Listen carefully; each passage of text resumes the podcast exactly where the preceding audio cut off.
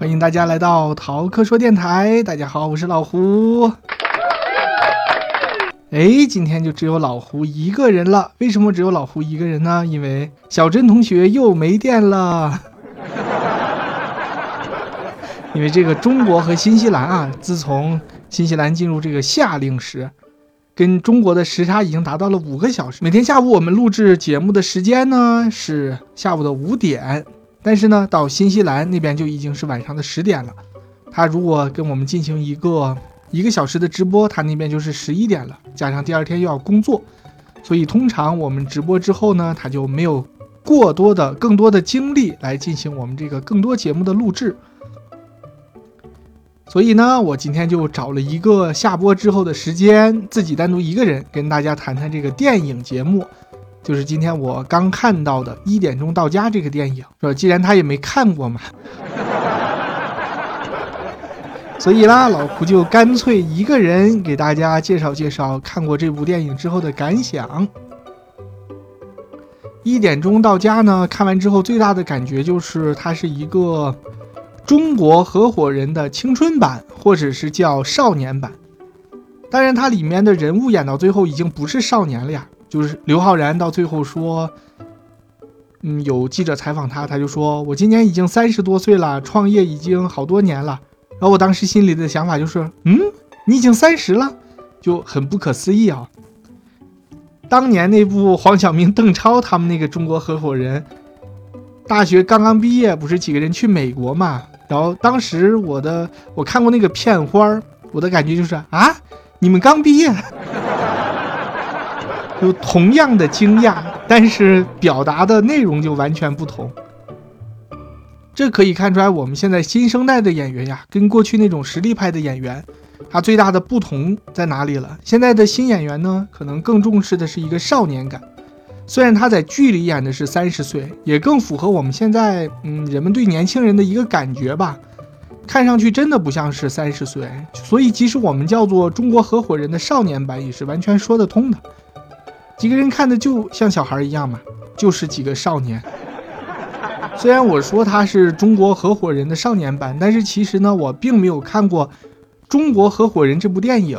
本来是想看来着，想和小珍还有利米阿浪他们聊一聊。不过两个人都说这个还是不要看了，不太好看。我先问的小珍，我说我们要不要聊聊《中国合伙人》？如果要聊的话呢，我就去看一下。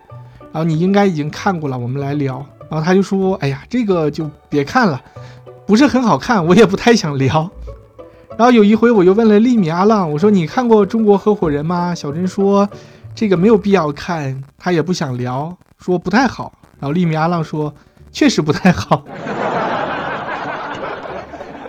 我也没有看过，我也不知道是什么情况。不过好像据说是呀，价值观有点问题。但是这一部我感觉也是三个伙伴创业的故事嘛，一点钟到家，他的价值观就嗯完全没有这方面的顾虑了，就非常的正能量。三个人回乡创业，简单的跟大家说一下这个戏的故事吧。我先问大家一个问题哦，如果，呃像剧中他们是回家做的咖啡，我们现在假设小珍还在我们的线上。我来问小珍，小珍就代表大家啊，代表所有的观众，我来问小珍一个问题，因为小珍的家乡是种那个葵花的，种瓜子儿的。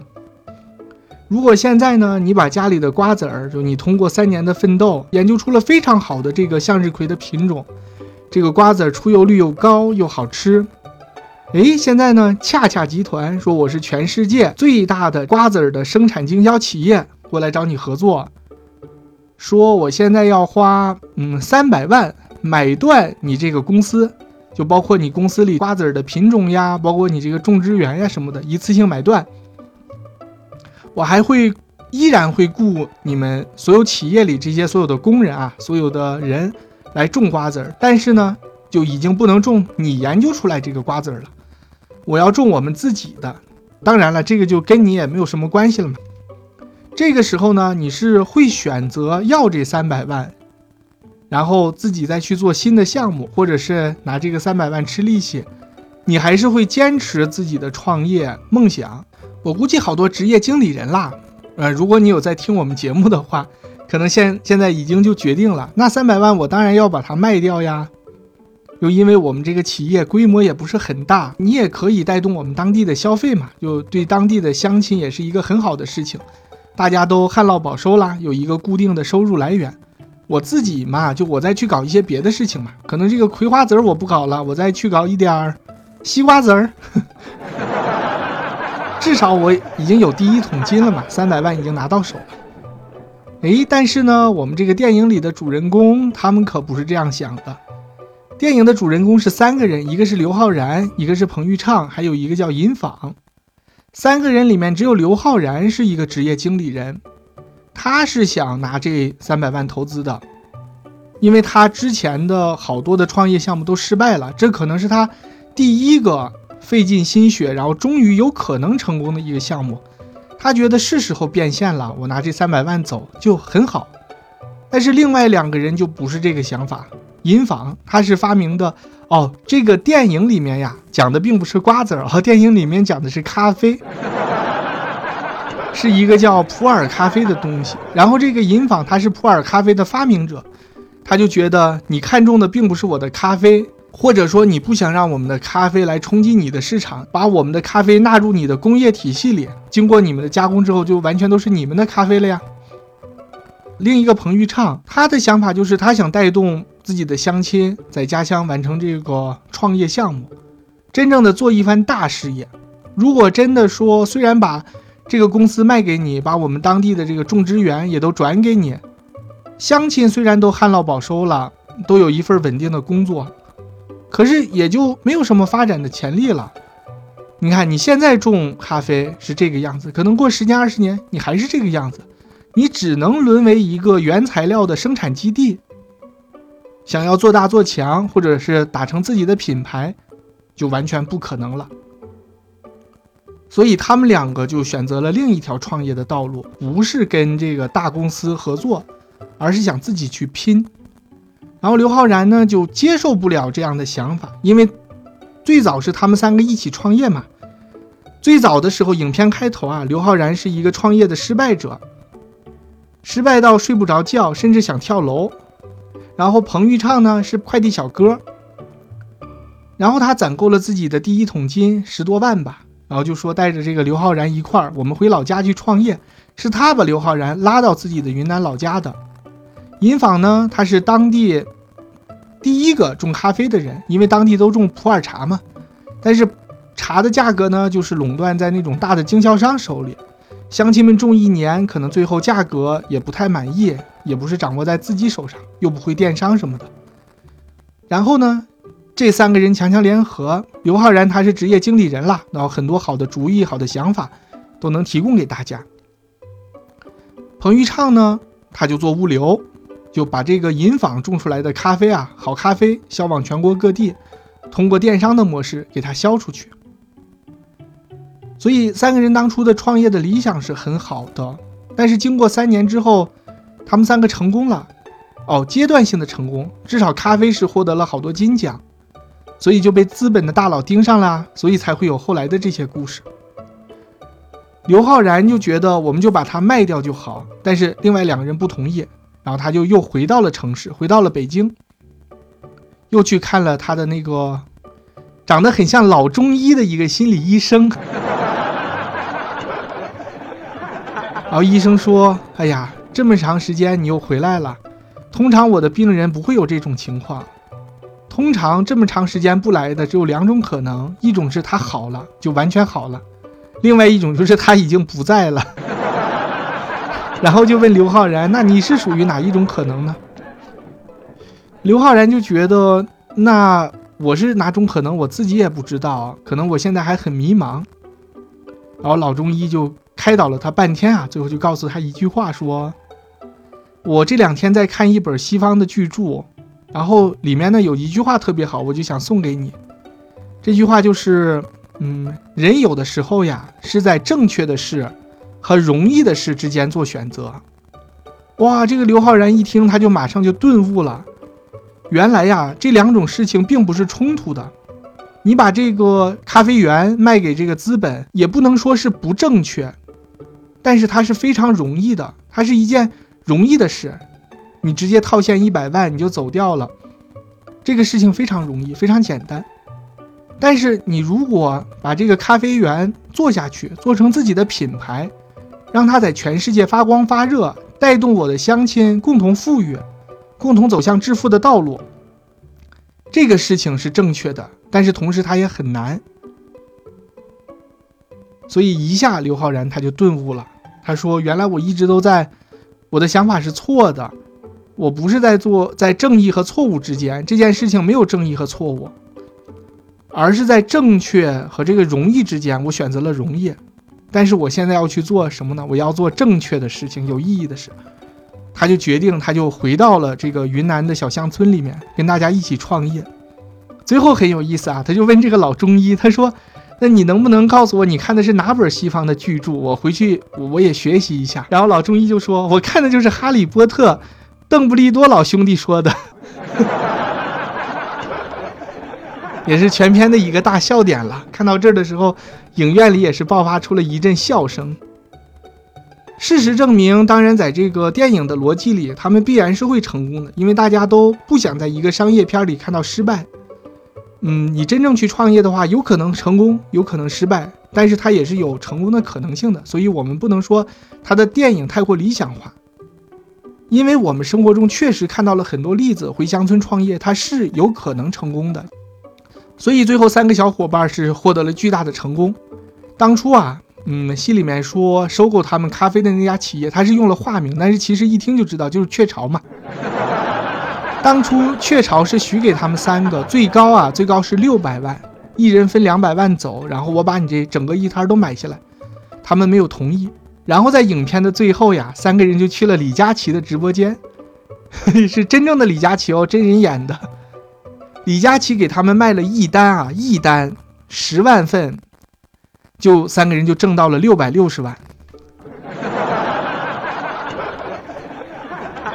这就说明他们虽然没有选择那个容易的成功啊，他们最后选择了难以达成的正确的成功，回报也是相当惊人的。当时对他们颐指气使的那个资本的代表，一个女生。很盛气凌人的，最后跟他们一比呢，怎么讲也放下了自己的高傲，也真诚的为他们感到祝贺。就是他们已经变成了资本也不容小觑的一个咖啡品牌了。虽然来说市场占有率还是只把国产的咖啡从百分之二提升到百分之三，但是也很不容易了。对于他们自己来说，是不是？当初是想六百万就把整个一套东西卖出去的，现在一单生意啊就能挣到六百六十万。比当初这么多年的努力挣的还要多，说明他们选择的这条路是正确的。当然，最后影片也是在这样一种成功的喜悦之中吧。而且种咖啡这个人也和他的村长父亲达成了和解，因为父亲一直是反对他种咖啡的，父亲还是想种普洱茶，最后也谅解他了。嗯，影片就是在这样一个欢快的氛围中结束了，但是给人的思考还是很多的。首先，同样是建设新农村、回乡村创业的题材，这部电影呢，跟我和我的家乡就非常大的不同。当时我和我的家乡看的时候呀，我就有深深的一个想法，有一个很深的焦虑，因为它也很感人，嗯，喜剧的部分也很欢乐，大家都很开心。但是所有的五个故事，除却第一个，第一个是讲的医保嘛，这个跟创业就无关了，后面四个故事。几乎全部都是搞的观光业，只有闫妮和邓超的那个故事讲的是实体产业、种植业、农业嘛，国家的根本。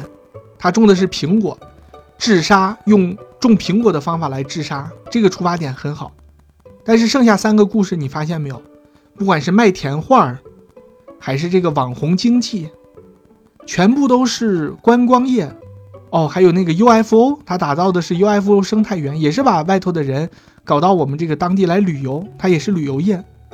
但是你如果都指望的这个的话，那你想一想，全国所有人，每个地方每个地区，大家都不好好种地，不好好做这个实体的经济，大家都来搞观光，那我们有那么多的游客吗？首先，其次是我们这个游客能持续多久呢？就所有人都观光了，我去你那玩，你来我这儿玩。它毕竟也不是长久之计。愿望很美好，但是你真正的农业的立足点，你这个振兴乡村，你的立足点到底应该在哪儿？是我们大家都去搞观光业吗？这显然也是不是的。但是这部片子一点钟到家就给出了一个很好的答案：我们可以搞网络经济，可以搞线上经济，但是它的基础在哪里？基础是我们要种出很好的咖啡呀，是在国际上屡获大奖，别人都没有的高品质的东西，这个才是我们所有的基础。你这个咖啡，嗯，获了大奖，很受别人欢迎，你把它放在网上才会有人来买，包括后来客单价卖的也很高嘛，一包咖啡可能六十六块。你怎么把它和你的这个初级农产品区分开？你做出跟别人有不一样的地方，有特色的地方？这个是不是更重要？可能要求有点高啊，就是说，在大家把东西销出去之余，还要有一个提高的地方。可能对于大多数人来说，没有那种剧中银坊扮演的这个小天才的话，可能还真的有点难。好吧，那我承认，我们现在只要想怎样把货销出去，都能销出去，就是一个很大的进步了。至于将来怎么再提升品质，打造自己的更好的东西。肯定是必然要走的一步路，但是可能现在还不用想这么多。不过剧中呀，这个主人公说了一句话，还是挺打动人的。他说：“我们要把货，就是我们的咖啡卖出去，然后把去城市打工的这些年轻人叫回来，然后振兴我们的新经济。”然后我当时看的时候，我就脑海中经常想到那句话：“货出的去，人进的来，高雄发大财。” 我说，哎，这不就是韩国瑜当初在高雄市竞选这个市长的时候他的口号吗？不过看来大家的目标啊，或者大家的这个心里的感受都差不多。大家想要发展自己家乡的这种心情啊，迫切的心情都是一样的。当然都是要把自己的好东西、好的产品卖出去，然后让这些年轻人呢都回到自己的家乡，建设自己的家乡。然后我们大家一起发大财，是不是所有所有人的共同的希望？